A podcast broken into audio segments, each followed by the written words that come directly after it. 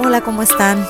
Nuevamente conectándome con ustedes a través de esta maravillosa plataforma que es el podcast eh, para proponerles la reflexión de un tema llamado conversaciones difíciles. Eh, yo constantemente como mediadora de conflictos tengo la oportunidad de ah, incidir en, entre partes que están en conflicto para que lleven a cabo este tipo de conversaciones difíciles. Eh, me gustaría mucho que, que, el día de hoy me acompañaran y reflexionaran conmigo sobre la importancia que reviste tener estas conversaciones oportunamente. ¿Y qué son las conversaciones difíciles? Son diálogos difíciles, como la palabra lo dice, pero necesarios que debemos sostener con otras personas sobre tópicos incómodos. Un ejemplo de conversaciones difíciles podrían ser temas relacionales, temas testamentarios, temas laborales, temas societarios, entre otros. Como les comentaba, a menudo mis clientes me consultan sobre temas que se han convertido en conflictos por no haber sostenido a tiempo estas conversaciones incómodas pero imprescindibles. Los seres humanos tenemos la tendencia a evadir todo aquello que nos genere incomodidad. Pensamos y posponemos demasiado antes de abordarlas, mientras la tensión se acumula y el descontento crece.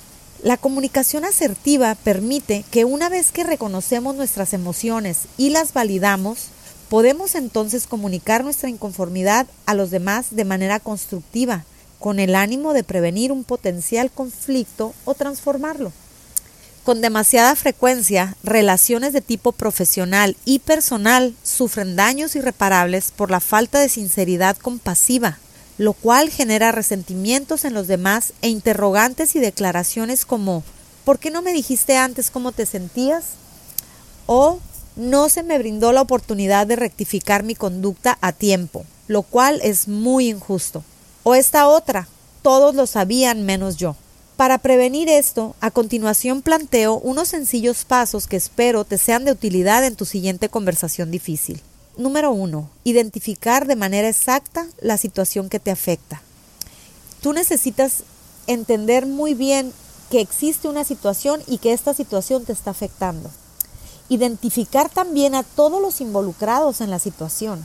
¿Quiénes son las personas que forman parte de este conflicto que está estallando o que va a estallar o que se está gestando? Número tres, preparar un planteamiento concreto, separando a las personas del problema.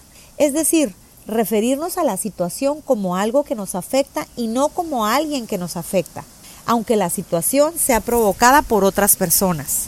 Número 4. Tener muy claro cuáles son las afectaciones que la situación nos causa. Por ejemplo, retrasos, pérdidas económicas, ansiedad, desconfianza, temor, afectación a la reputación, ineficiencia, etc. Número 5 hablar esta situación únicamente con los involucrados y no contaminar a terceros.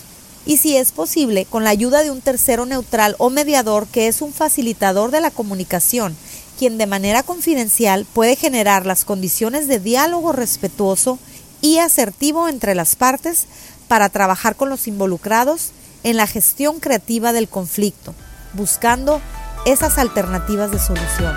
Espero que estas sugerencias puedan servirte para saber decir a tiempo, tenemos que hablar. Prueba la mediación. Gracias. Hasta la próxima.